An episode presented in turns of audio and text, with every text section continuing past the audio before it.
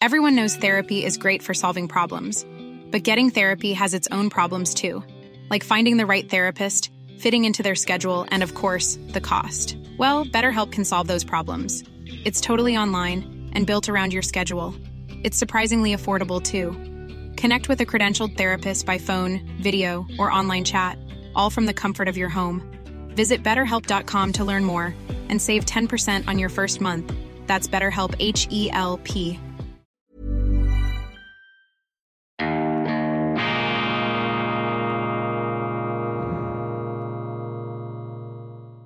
Grüezi miteinander. Einen wunderschönen guten Morgen, meine sehr verehrten Damen und Herren, liebe Freunde, vor allem in Deutschland und in Österreich. Ich begrüße Sie herzlichst zur internationalen Ausgabe von Weltwoche Daily, die andere Sicht, unabhängig, kritisch, gut gelaunt am Freitag, dem 17. Juni 2022. Wir freuen uns auf ein sommerliches Wochenende und lassen uns hier die warmen Temperaturen nicht vermiesen von den Wetterfröschen der Apokalypse, die jede Temperaturmeldung zum Anlass nehmen, um uns ein schlechtes Gewissen einzujagen. Ich werde auf das Thema Klima zurückkommen, denn in den deutschen Medien in der Welt, äh, um genau zu sein, ist ein hochinteressantes Interview erschienen mit dem Klimaforscher Lennart Bengtson. Und der hat hier eine wohltuende, kühle Sicht auf die Klimaerwärmung. Doch bevor wir einsteigen in die Nachrichten, es läuft ja einiges, muss ich hier eine Erklärung abgeben, nämlich, dass diese Sendung vorab aufgezeichnet worden ist. Ich äh, musste sie aus Gründen anderweitiger Verpflichtungen am Donnerstagabend, dem 16. hier schon aufnehmen, dafür in wunderbarer ähm, rustikaler Kulisse im schweizerischen Bundeshaus zu Bern. Sie sehen hinter mir einen äh, Bibliothekskasten, sehr, sehr schön mit äh, Gesetzesbänden äh, drin und aus dieser äh, Türe da, dieser Schwenktüre, da sehen Sie, ist ein weiter Raum, äh, da kommen die letzten Parlamentarier des Tages. Wir haben den zweitletzten Sessionstag hinter uns. Lebhafte Debatten, lebhafte Diskussionen. Vielleicht kann ich das eine oder andere hier noch einspielen, um Ihnen in Deutschland, in Österreich ein bisschen ein Gefühl zu vermitteln von unserem Bundeshaus, von unserem parlamentarischen Betrieb. Äh, das ist ja ein altehrwürdiges Gebäude mitten in Bern mit einem schönen Platz, überhaupt nicht polizeilich abgeriegelt. Da spielen Kinder davor, da gibt's äh, Märkte, Gemüsemärkte, Käsemärkte, alles Mögliche. Im Winter bauen sie Eisbahnen auf und dann wird äh, Schlittschuh gelaufen. Also das Bundeshaus bei aller ähm, relativ schweizerischen Prachtentfaltung hier in der wunderschönen Bundesstadt Bern doch noch äh, ausgezeichnet durch eine gewisse Volksnähe. Wenn Sie aus dem Fenster schauen, ähm, sehen Sie den Aare-Fluss, die Badeanstalt Marzili, ein sehr, sehr idyllisches Bild, geradezu ein Postkartensujet. Aber nicht vergessen, diese Sendung ist vorab aufgezeichnet. Also wenn in der Nacht auf Freitag noch etwas Weltbewegendes passiert ist, dann konnte ich das nicht mitnehmen. Ja, die deutschen Medien sind natürlich äh, intensiv beschäftigt mit dem Dreier-Staatsbesuch, das Triumvirat der Europäischen Union, Emmanuel Macron, Mario Draghi und äh, Olaf Scholz sind nach Kiew gereist, um mit Präsident Zelensky zu sprechen. Man hat das getan, was erwartet worden war. Man hat der Ukraine eine EU-Beitrittsperspektive offeriert, macht also genau das Gegenteil von dem, was man in den letzten Jahren eigentlich für vernünftig erklärt hat, nämlich diesen Landhunger der Europäischen Union, diesen geradezu oder fast schon putinesken Landhunger, diesen Erweiterungsfimmel, diesen Ausdehnungsfuror erstmal ruhen zu lassen, nach dem Brexit äh, die eigenen Institutionen vielleicht auch einer kritischen Überprüfung zu unterziehen, zu schauen, dass man den Laden hier im Griff hat nach der fiebrigen Corona-Zeit und jetzt nicht neue außenpolitische Abenteuer zu wagen. Aber das war vor dem Ukraine-Krieg und jetzt sind äh, die Menschen aufgewühlt und am aufgewühltesten scheinen die Politiker. Das ist natürlich etwas ähm, Gefährliches, denn man sollte jetzt einen besonders coolen Kopf bewahren. Und aus meiner Sicht ist es falsch, ähm, hier ähm, aufgrund dieser ähm, Kriegslage die Ukraine aufnehmen zu wollen. Es ist nur schon deshalb falsch, weil ja vor dem Krieg niemand ernsthaft darüber ähm, nachgedacht hat, die Ukraine in die EU aufzunehmen. Und nur weil wir jetzt einen Krieg haben, ist ja nicht dieser Entscheid, der vorher kein Thema war, plötzlich ein Thema und äh, sogar noch von Dringlichkeit. Also da sehen Sie schon, dass etwas nicht mehr stimmt. Zweitens dürfen Sie solche Weichenstellungen sowieso nie machen in aufgewühlten Zeiten, wenn die Emotionen hochpeitschen. Drittens, man kann das jetzt gar nicht debattieren. Sie sind da in einer Käseglocke der politischen Korrektheit, äh, auch und vor allem in Deutschland. Alle wollen ähm, ja, politisch korrekt sein, auf der richtigen Seite stehen. Die Medien haben da auch Druckwellen der Erwartung bereits vorformuliert. Fast schon erpresserisch setzen die Medien den Politikern da die Pistole an die Brust. Jeder, der nicht seine unverbrüchliche Treue und Loyalität zu Herrn Zelensky und zur Ukraine erklärt, der wird zum Unmensch deklariert. Das ist hier etwas die Stimmungslage und in solch verklemmten Zeiten, auch betonierten und stimmungsmäßig militant aufgekratzten Zeiten, können Sie solche schwerwiegenden Entscheidungen gar nicht treffen. Denn die Auseinandersetzung, die solchen Entscheidungen vorausgehen müsste, um eine vernünftige Entscheidung zu finden, äh, diese Auseinandersetzung findet nicht statt. Und dass äh, die deutschen Medien in viel zu engen Unterhosen unterwegs sind, sich da gleichsam eine geistige Zwangsjacke angelegt haben, einen Gedankenzwinger, das sage nicht ich. Äh, ich sage es auch, aber jetzt fällt es dann langsam auch den deutschen Intellektuellen ähm, äh, auf und äh, es hat sich äh, kein geringerer als Peter Sloterdijk äh, eben gemeldet und gesagt, ihn beunruhige sehr der Verlauf der Diskussion in Deutschland, in den Medien. Er wünsche sich mehr abweichende Stimmungen. Ich, äh, Stimmen. Ich empfehle dem Philosophen und Bestsellerautor Peter Sloterdijk, einem auch genialen Aphoristiker und sehr originellen Denker, ich empfehle ihm ab und zu reinzuschauen bei Weltwoche Daily. Das vermittelt ihm dann vielleicht ein Gefühl davon, wie es sein könnte, wenn man etwas kontrovers und divers diskutiert. Äh, noch äh, ausgedehnter ist das ja der Fall dann in der Weltwoche selber, wo wir uns darum bemühen, die größte Meinungsvielfalt, qualifizierte Meinungsvielfalt pro Quadratzentimeter ähm, hier im Blatt zu haben.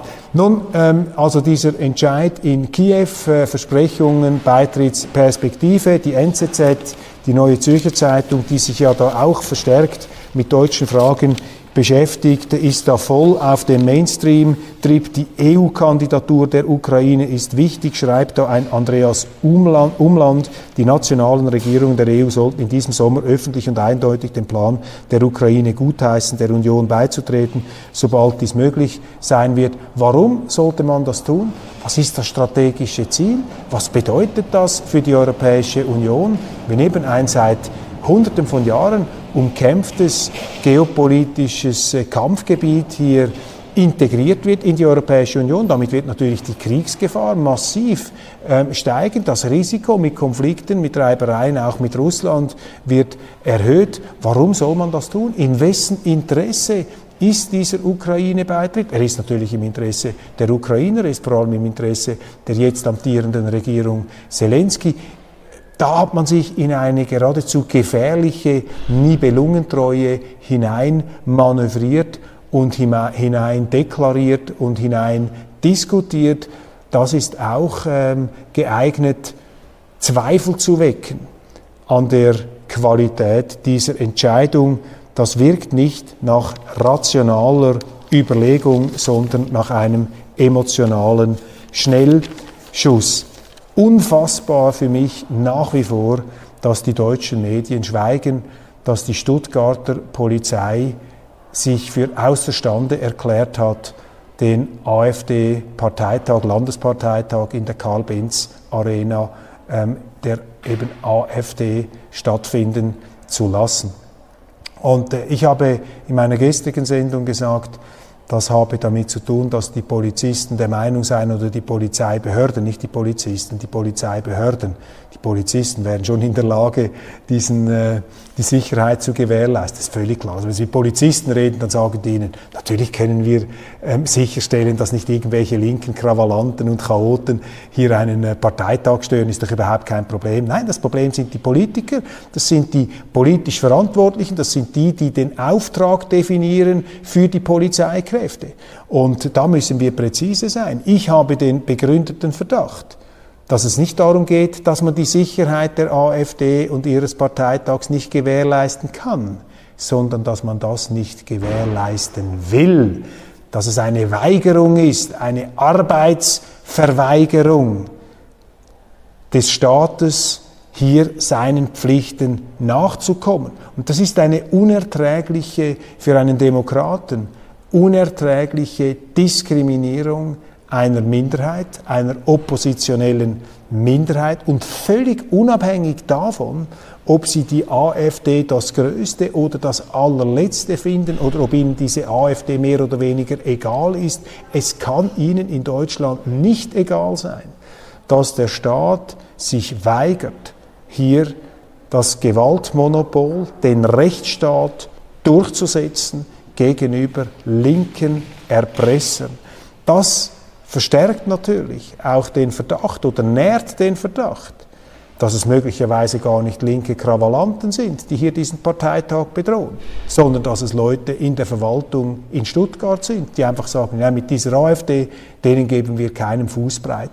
Und das ist auch die Folge eines Klimas, das von den Medien geschürt wird, das von den Medien ganz gezielt hier ähm, verbreitet wird mit pauschalen Anschuldigungen, mit Verdächtigungen, mit raunenden Verunglimpfungen der AfD, die man ja in die rechtsextreme Ecke stellt, die man aufs fürchterlichste hier in den Senkel immer wieder äh, stellt und sozusagen als Wiedergänger, als Doppelgänger finsterster Parteien aus der deutschen Geschichte bezeichnet, damit natürlich auch diese Vorbilder dann relativierend, nicht? Wenn überall Nazis herumschleichen, dann können ja die Nazis, äh, die richtigen Nazis damals gar nicht so schlimm gewesen sein, weil wir haben ja keine Angriffskriege und noch keinen Völkermord in Deutschland, also eine groteske Verharmlosung auch mit diesen Parallelisierungen und ähm, Gleichsetzungen und wie unseriös hier gearbeitet wird, habe ich gerade in einer Schweizer Zeitung, dem Tagesanzeiger, ähm, gelesen.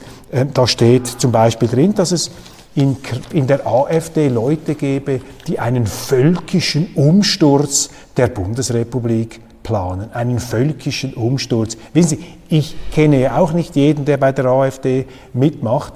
Und äh, vielleicht gibt es sogar Leute, die einen völkischen Umsturz planen, was immer das ist. Ich weiß nicht, was ein völkischer Umsturz äh, genau sein sollte, aber das klingt nach etwas Bedrohlichem, das klingt nach Revolution, das klingt nach einem Anschlag auf die staatliche Ordnung.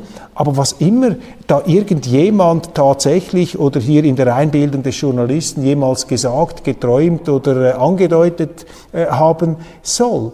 Ich meine, die AfD ist von ihrem Programm her eine Partei auf dem Boden des deutschen Grundgesetzes. Sie möchte zum Beispiel mehr direkte Demokratie nach Schweizer Vorbild. Ist das auch schon ein völkischer Umsturz, wenn sie für mehr direkte Demokratie des Volkes einstehen? Ja, vielleicht sind die Journalisten tatsächlich der Meinung, dass man eine Demokratie ohne Volk haben sollte und dass die Entmachtung des Volkes das Ziel sein muss und dass äh, jene Politiker, die sich für mehr direkte Demokratie einsetzen, einen völkischen Umsturz planen. Aber das wäre ja geisteskrank, wenn das die Argumentationslinie der Medien wären. Also hier wird einfach mit so ähm, verächtlich machenden Adjektiven ähm, gearbeitet und Vorwürfen, für die es konkrete Belege nicht gibt, die der eine dem anderen abschreibt. Die Medien behaupten das. Sie merken es auch in deutschen Diskussionen äh, im Fernsehen, wo die AfD kaum noch eingeladen wird wenn Sie da die AfD einmal verteidigen würden, wenn Sie sagen würden, ja nein, die haben ja recht, wenn Sie zum Beispiel Missstände im Asylwesen kritisieren oder wenn Sie finden, äh, dass man den Kanzler Olaf Scholz unterstützen sollte in seiner relativen Zurückhaltung jetzt in dieser ganzen Ukraine- und Russland- Äh, Frage, wenn Sie das tun, äh, dann laufen Sie Gefahr, dass Sie in Deutschland gar nicht mehr eingeladen werden, dass man Sie sofort ausgrenzt, dass Sie da Ihre Satisfaktions- und Gesellschaftsfähigkeit verspielen. Und das Empörende dahinter und was den äh, Kritikern hier gar nicht bewusst ist, mit solchen Ausgrenzungen, mit solchen Zuschreibungen, die Verharmlosungen sind der realen Nazis und der Rechtsextremen, damit verhöhnt und ähm, verachtet man natürlich auch die Millionen von Wählern der AfD.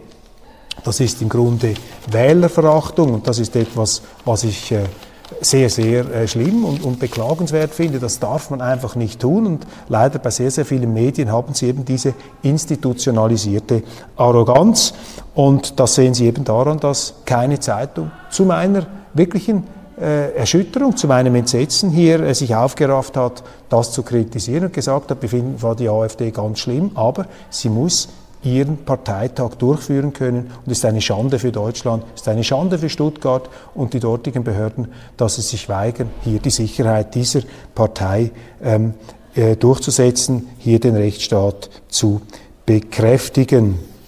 Notenbankpolitik, die Zinswende ähm, zeichnet sich ab. Jetzt in der Schweiz äh, hat die Notenbank ziemlich überraschend den Zins um ein halbes, halbes Prozent äh, angehoben. In den USA sind sie auch äh, nach oben gegangen. Die Schweiz wurde gelobt, in den USA war man etwas kritisch und in der Kritik steht nun die EZB, die Europäische Zentralbank, die sich sehr, sehr schwer tut, hier der galoppierenden Inflation entgegenzuwirken. Sie sehen da einfach die Fehlkonstruktion des Euro. Das ist eine Währung, die einfach nicht funktioniert, weil sie so unterschiedliche Volkswirtschaften wie Deutschland, Italien, Griechenland, Spanien, Frankreich, ähm, Holland, Niederlande nicht über einen Leisten schlagen können. Der Euro als Einheitskorsett, als Einheitskonzept funktioniert nicht. Der Euro ist für die Deutschen viel zu leicht als Währung, für die Italiener viel zu schwer, für die Griechen ist eine Bleiplatte, die Spanier ächzen auch.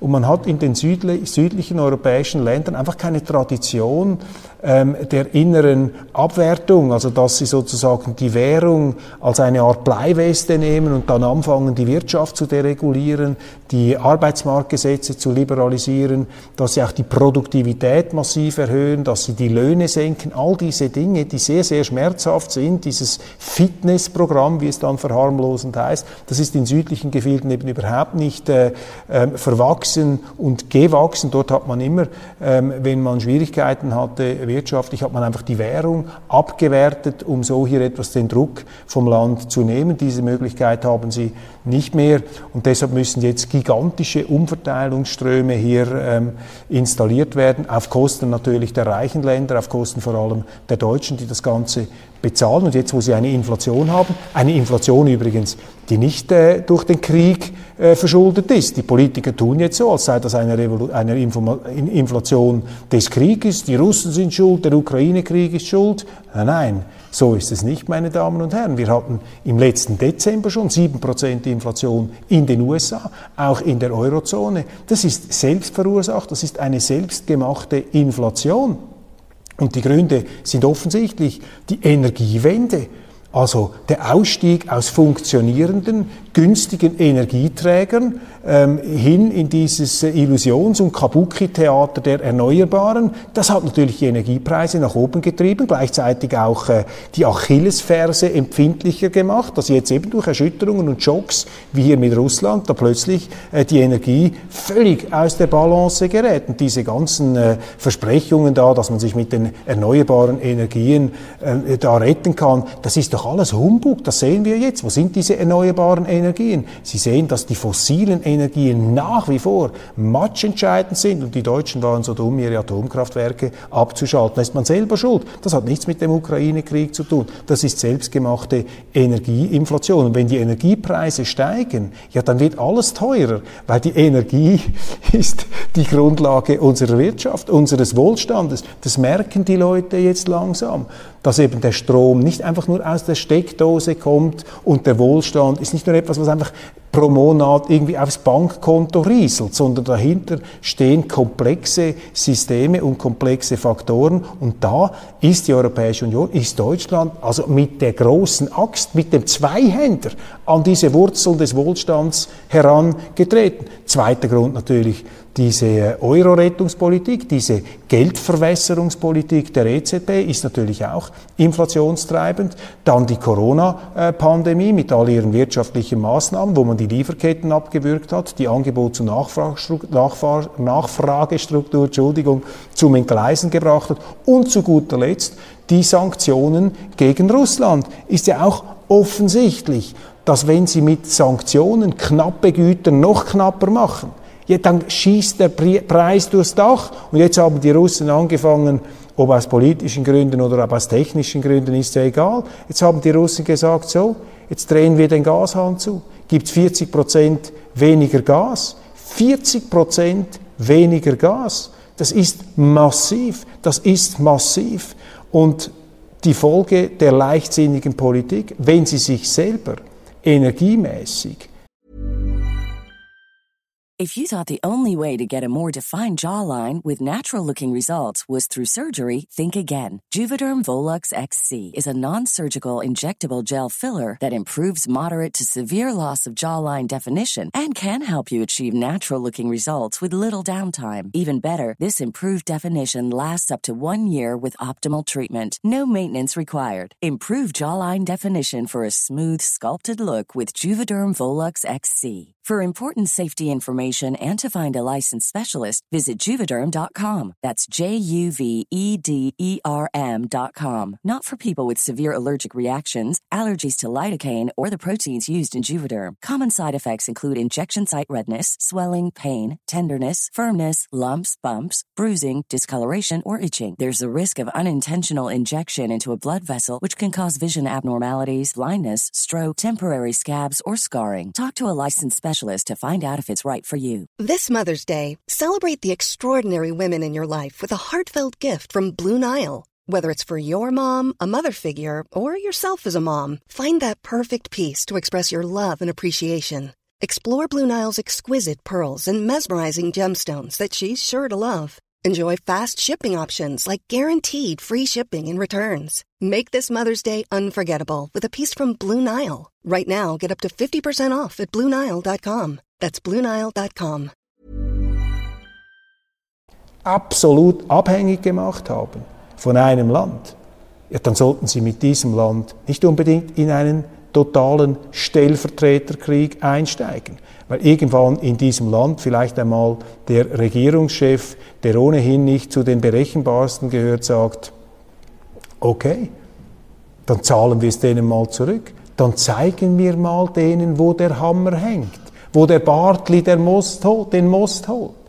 Und äh, sie dürfen ihr Land, ihre Bevölkerung als Politiker einem solchen Risiko doch niemals aussetzen. Also das ist die selbstgemachte Inflation, meine Damen und Herren, und lassen Sie sich da ja nicht ablenken. Äh, die Politiker versuchen es jetzt hier mit der Dämonisierung. Putin, das Universalfeindbild, der Teufel ist auch daran schuld. Klimawandel wird er dann bald auch noch schuld sein. Das ist mal die Ausgangslage. Und jetzt sehen Sie aber, dass die EZB unfähig ist, darauf zu reagieren. Sie kann die Zinsen nicht nach oben schrauben. Nachdem sie angekündigt hat, eine ganz moderate, minimale, fast nur unter dem Elektronenmikroskop äh, zu erkennende Zinserhöhung äh, zu wagen im Juli, hat sie das bereits wieder äh, halbwegs zurückgenommen und eine Krisensitzung gemacht, um eine neue äh, Finanzierungsrunde dieser hochverschuldeten Staaten zu lancieren. Und darüber schreibt die NZZ, äh, die Neue Zürcher Zeitung in einem Kommentar von Michael Rasch, bei einem Krisentreffen hat die EZB-Spitze beschlossen, Gelder aus fällig werdenden Anleihen des Pandemie-Notfallskaufprogramms vor allem in Papiere von Italien und anderen hochverschuldeten Ländern zu investieren. Und sie hat interne Gremien damit beauftragt, beauftragt Vorschläge für ein neues Staatsanleihe-Kaufprogramm zu beschleunigen. Also das ist die totale Verwilderung, das ist die totale Zerstörung des Rechtsstaats und der eigenen Regeln. Jetzt hat man ein Corona-Notfallprogramm, jetzt wird das einfach zweckentfremdet, völlig willkürlich. Sagt man, okay, das ist zwar für Corona reserviert, aber dieses Geld nehmen wir jetzt einfach, um unter den aktuellen Umständen die hochverschuldeten Staaten zu finanzieren und diese Staatspapiere zu kaufen. Also eine direkte Schuldenfinanzierung der Mitgliedstaaten durch die Europäische Zentralbank. Das macht man schon lange. Ich habe mit Thilo Sarrazin gesprochen, der war der frühe Vorstand der Deutschen Bundesbank. Ich war da etwas dramatisch alarmiert. Er hat gesagt, was rufst du so aus? Das machen die ja schon seit zehn Jahren, seit Mario Draghi als EZB-Chef äh, gesagt hat, whatever it takes, was immer es braucht, das ziehen sie jetzt einfach durch. Aber meine Damen und Herren, das müssen sie einfach wirklich hier kristallklar vor Augen halten, dass das, was die EZB jetzt macht, ist Schuldenkauf. Man finanziert die Staatsschulden. Das ist im Prinzip die geldpolitische Kardinalsünde. Das ist, die, das, ist das geldpolitische Kapitalverbrechen schlechthin und es ist verboten. Man hat den Euro auf dem Versprechen aufgebaut, dass die Europäische Zentralbank dies nicht tut. Mit diesem Argument hat man vor allem den Deutschen damals verkauft, ihre Währung, denn die solide deutsche Mark, auf die man stolz war, abzugeben, einzutauschen gegen den Euro und jetzt setzt man sich über diese Versprechen hinweg. Das ist auch ein Nicht-Ernstnehmen des eigenen demokratischen Mandats. Das ist die gleiche Verachtung gegenüber der Bevölkerung, gegenüber dem Souverän, dem man das versprochen hat, ist eben ein Scheinsouverän. Die machen, was sie wollen und sie verstecken sich dann hinter der Unabhängigkeit der Notenbank. Wobei die Unabhängigkeit, meine Damen und Herren, einer Notenbank besteht ja nicht darin, das zu tun, was verboten ist, sondern die Unabhängigkeit der Notenbank ist nur darauf abgezirkelt, dass die Notenbank das tut, was ihr Auftrag ist ihr gesetzlicher Auftrag, ihr verbriefter Auftrag, ihr verfassungsmäßiger Auftrag. Und dieser Auftrag heißt, die Geldwertstabilität zu gewährleisten unter Berücksichtigung der konjunkturellen Entwicklung. Das ist der Auftrag. Aber den haben sie ja komplett missachtet. Das sehen Sie an der außer Rand und Band geratenen Inflation. Also hier sind wirklich markante, markante ähm, Krankheitssymptome der Europäischen Union nun also wirklich so offensichtlich, dass man sie nicht mehr ähm, verdrängen kann. Die EU ist im Zustand ihrer Selbstzertrümmerung. Was sind Werte? Ein großer Artikel in der FAZ von Jürgen Kaube, dem äh, Feuilleton-Herausgeber Werte. Das ist auch so etwas, äh, ich zucke immer etwas zusammen wenn Sie da in den äh, deutschen Zeitungen und in der Politik von den Werten sprechen, von der Wertegemeinschaft. Das hat so etwas Arrogantes, Überhebliches, so quasi, ja, wir sind die Wertegemeinschaft. Und damit meinen ja diese Politiker äh, meistens, dass unsere Werte mehr wert sind als die Werte der anderen. Und äh, ich erinnere einfach daran, dass jede Zivilisation, jede Gesellschaft, jedes Land hat seine Werte. Und man sollte die eigenen Werte und die Werte auch nicht so überhöhen, so moralisieren. Das ist auch wieder dieser Moralismus, der sich da einschleicht. Werte sind einfach Orientierungspunkte, sind äh, Wegweiser eines vernünftigen Handelns im Sinne einer Gesellschaft äh, der Wirklichkeit entsprechend und äh, Werte sind eben solche Ampeln des guten Verhaltens, wo man sagt, ja, wenn du diesen Werten folgst oder wenn du diese Werte deinem Handeln zugrunde legst, dann ähm, ja, dann wirst du erfolgreich sein in deiner Gesellschaft und dann wird auch diese Gesellschaft nicht untergehen. Die zehn Gebote sind so etwas wie der Urkatalog von vernünftigen Werten. Das ist nicht überhöht, das ist nicht äh, moralistisch da in den Himmel zu heben, aber das ist äh, das, was hier immer wieder passiert, diese, diese, diese Werteemphase, dieses Pathos der Werte, das im Grunde auch Teil dieser politisch korrekten Überheblichkeitskultur ist, die wir jetzt haben Werte auch als Waffen gegen andere Gesellschaften, die angeblich andere Werte haben. Da ist äh, einfach äh, im Hinterkopf zu behalten das Wort des großen britischen Philosophen Isaiah Berlin. Isaiah Berlin, eine ganz große Figur, Professor in Oxford, glaube ich, Buchautor und ein sehr, sehr kluger und weiser Mann, schon seit einiger Zeit gestorben. Und dieser Isaiah Berlin hat in seinen Schriften, auch in der Auseinandersetzung mit der deutschen Romantik, vor allem immer daran erinnert, dass ähm, es eine Pluralität von Werten gibt. Und ich plädiere ja dafür, dass man sich die Mühe nimmt, die Werte anderer Gesellschaften sehr genau zu untersuchen, um herauszufinden, wie andere Gesellschaften ticken. Nicht die eigenen Werte da wie, einen, wie eine Ritterrüstung vor sich herzutragen oder wie eine Kalaschnikow der guten Gesinnung und mit diesen Werten feuert man dann auf alle anderen, die angeblich weniger hochstehende Werte haben. Das ist hier der ganz falsche ähm, Weg. Ich äh, habe noch angesprochen im Intro den Lennart Bengtson und das wird vielleicht das letzte Thema. Die Zeit ist schon vorgerückt, wobei es gibt noch vieles, worüber man sprechen müsste. Leon, Lennart Bengtson im Interview mit Axel Bojanowski in der Welt, ein ganz hervorragendes Interview und ich gratuliere Axel Bojanowski, dem Chefreporter Wissenschaft, dafür, dass er diesen klugen Klimaforscher da vors Mikrofon gebracht hat. Ich zitiere einfach ein paar Fragen und Antworten aus der Welt, um Ihnen eine etwas äh, wohltuende, äh, kühlende Gegenperspektive zu dieser hitzigen, fiebrigen Klimaapokalypse zu bieten, die sonst in den Medien dominiert. Die Welt. Axel Bojanowski. Herr Bengtson, leben wir in einer Klimakrise? Antwort Lennart Bengtson. Jahrgang 1935, hochdekorierter Klimaforscher, viele Institute geleitet, ein hochintelligenter, ein hochstudierter und auch ein gescheiter Mann. Die gegenwärtige Erwärmung sollte meines Erachtens nicht als Krise bezeichnet werden. Die Nahrungsmittelproduktion beispielsweise nimmt zu und trotz rasant wachsender Bevölkerung und fortschreitender Erwärmung sterben weitaus weniger Menschen in Wetterextremen als früher. Die gegenwärtigen akuten Probleme, Probleme werden durch Konflikte und Kriege und durch die Schwierigkeit ähm, verursacht, schnell genug einen zuverlässigen Ersatz für fossile Energieträger zu finden. Wird in der Klimadebatte zu viel über Treibhausgaseindämmung geredet und zu wenig über Anpassung an den Klimawandel? Bengtson, das ist so, ja. Die Zahl der Menschen, die an extremen Wetterereignissen sterben, ist durch genauere Vorhersagen und verbesserte Warnsysteme deutlich zurückgegangen. Ich fürchte, die Medien sind bei dem Thema oft nicht im Bilde. Sie präsentieren häufig ein allzu einfaches Bild.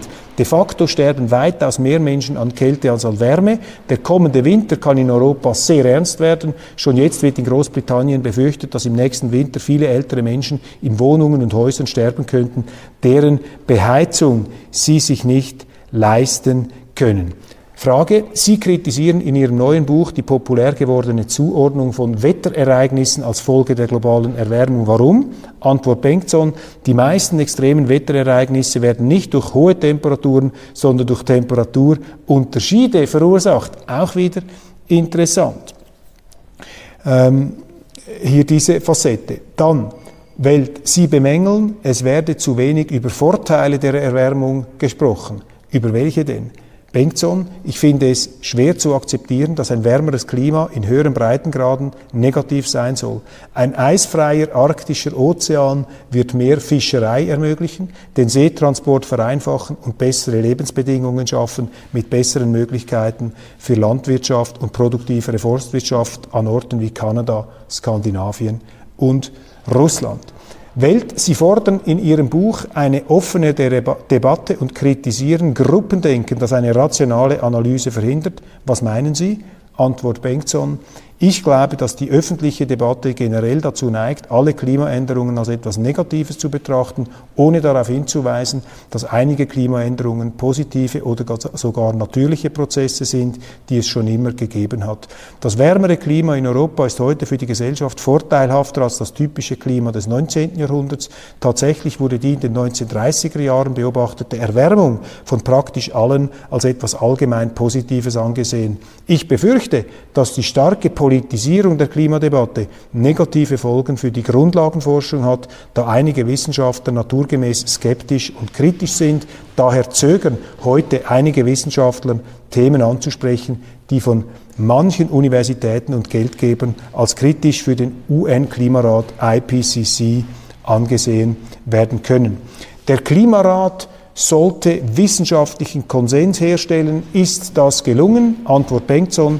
In der Welt. Es ist offensichtlich, dass es in vielen Bereichen Konsens gibt, wie zum Beispiel bei grundlegenden Mechanismen der allgemeinen Zirkulation der Atmosphäre und der Ozeane und auch darin, dass mehr Treibhausgase in der Atmosphäre zu einem wärmeren Klima führen. Aber es gibt Meinungsverschiedenheiten darüber, wie schnell die Erwärmung vonstatten geht und wie schädlich die Änderungen sein könnten. Es gibt keinen wirklichen Konsens darüber, ob extremes Wetter schlimmer geworden ist oder nicht und schon gar keinen Konsens über die Ursache der kleinen Eiszeit, die ja in den Jahrhunderten von etwa ja, 16. Jahrhundert bis 19. Jahrhundert gewirkt hat. Was macht Sie optimistisch, dass der Klimawandel gebremst werden kann? Bengtson signifikanter wissenschaftlicher Fortschritt und zuverlässigere Wettervorhersagen und besseres Verständnis des Klimasystems. Zweitens, bisherige Betrachtungen zeigen, dass die Klimaerwärmung etwas langsamer voranschreitet als in den meisten Computersimulationen. Drittens, der Ausstoß von Treibhausgasen ist innerhalb der OECD in den letzten 10 bis 15 Jahren erheblich zurückgegangen. Es gibt Grund zu der Annahme, dass dies einige Jahrzehnte später auch in Schwellenländern der Fall sein wird. Viertens, ich habe starkes Vertrauen in den wissenschaftlichen und technischen Einfallsreichtum der Menschen und glaube, dass dieser gedeihen wird, wenn wir das derzeitige intensive Forschungsniveau und die gute internationale Zusammenarbeit aufrechterhalten können. Die besten Länder können die Grundlagenforschung fördern, um neue Methoden der Energieerzeugung mit minimalen negativen Auswirkungen auf die Umwelt zu finden. In 100 Jahren glaube ich, dass der Klimawandel aufgrund von Treibhausgasen kein Thema mehr ist. Dies das Fazit von Lennart Bengtsson. Jahrgang 1935, leitete zwei der wichtigsten Klimainstitute. Von 1981 bis 90 war er Direktor des European Center for Medium Range Weather Forecasts in England, danach Direktor des Max Planck Instituts für Meteorologie in Hamburg. Nach seiner Emeritierung im Jahr 2000 arbeitete er als Professor an der Universität Reading in England, der vielfach ausgezeichnete Wissenschaftler, unter anderem mit dem Deutschen Umweltpreis der Bundesstiftung Umwelt, hat sich vor allem mit der Modellierung von Klima und Wetter beschäftigt. Meine Damen und Herren, mit diesen optimistischen, realistischen, nüchternen, geradezu coolen Einschätzungen von Professor Emeritus Lennart Bengtson, einem unaufgeregten Klimaforscher, möchte ich die heutige Sendung beenden. Etwas früher aufgezeichnet als üblich. Ich hoffe, Sie sehen mir das nach. Ich äh, versuchte Sie zu entschädigen mit einem wunderschönen Hintergrundpanorama, das Sie hineinspienzeln lässt in die Arbeitskammer, in den Arbeitsraum des Schweizerischen Parlaments. Das Parlament übrigens nicht die oberste gesetzgeberische Instanz in unserem Land, in der Schweiz. Ist der wahre Souverän das Volk? Sind das die Kantone?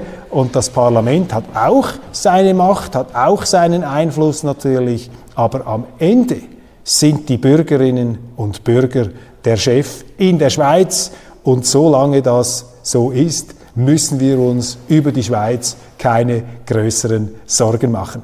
Ihnen ein wunderschönes Wochenende bei warmen Temperaturen.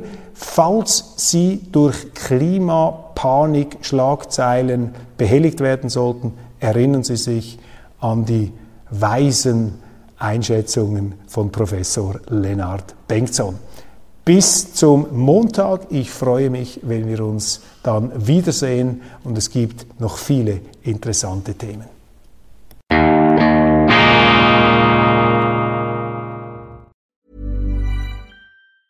Hi, I'm Daniel, founder of Pretty Litter. Did you know cats tend to hide symptoms of sickness and pain? I learned this the hard way after losing my cat, Gingy. So I created Pretty Litter, a health monitoring litter that helps detect early signs of illness by changing colors, saving you money and potentially your cat's life. Pretty Litter is veterinarian developed, and it's the easiest way to keep tabs on your fur baby's health right at home. Go to prettylitter.com and use code ACAST for 20% off your first order and a free cat toy. Terms and conditions apply. See site for details.